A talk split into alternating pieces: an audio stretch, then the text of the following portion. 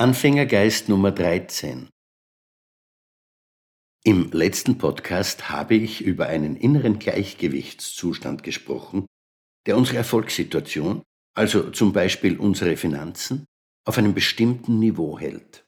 Nach jeder Abweichung führen automatische Prozesse unser Leben wieder zu diesem Gleichgewichtszustand zurück. Ich erinnere mich an ein E-Mail, in dem eine junge Frau berichtete, dass sie seit langem ständig ein Minus von 5000 Euro auf ihrem Konto hätte. Man muss sich das vorstellen. Seit Jahren hatte sie minus 5000 Euro. Zweimal im Jahr bekommt sie ein doppeltes Gehalt, vielleicht helfen ihr die Eltern zwischendurch, das Konto steigt für kurze Zeit, dann ereignen sich Unglücke in ihrem Leben, zum Beispiel ein Schaden in ihrem Auto oder ihr Kind braucht neue Kleider. Und egal was passiert, am Ende hat sie denselben Kontoauszug. Warum nicht plus 5000? Warum nicht plus 50.000?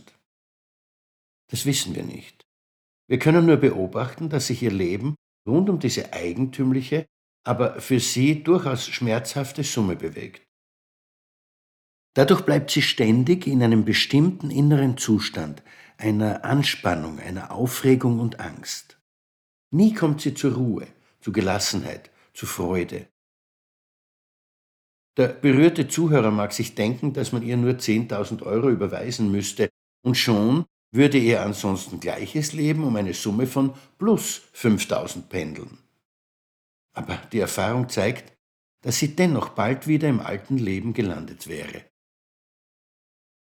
Ihr Leben ist wie ein Gartenteich, der in einer bestimmten Höhe in einer Seitenwand einen Abfluss eingebaut hat, damit er nicht übergeht. Wenn der Wasserstand unter dieser Höhe ist, steigt er durch jeden Regen oder durch künstliche Bewässerung ein Stück an, bis er das Niveau des Abflusses erreicht hat. Mehr Regen oder ein dickerer Zuflussschlauch ändern nichts.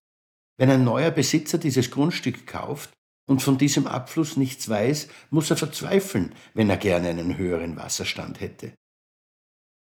Was immer er oder sie tut, am Ende bleibt der Wasserstand am voreingestellten Niveau. Genau das passiert mit Menschen, die diese verborgene innere Mechanik nicht kennen. Sie bemühen sich, sie arbeiten hart, sparen eisern oder sie meditieren, sie machen Yoga, befolgen die Ratschläge unzähliger Bücher, gehen auf jede Menge gescheiter Seminare und enden doch immer wieder in derselben Situation. Die Bemühungen müssen sich auf die Veränderung dieses inneren Reglers konzentrieren. Er entstand in früher Kindheit und ist darum tief in uns verborgen. Das bedeutet aber nicht, dass er nicht dennoch zugänglich und veränderbar ist, nur eben nicht durch mechanische Gewalt, wie zum Beispiel durch ein Übermaß an Arbeit und Anstrengung. In späteren Podcasts werde ich diese Überlegungen fortführen. Life loves you. Alles wird wieder gut. Ihr Manfred Winterheller.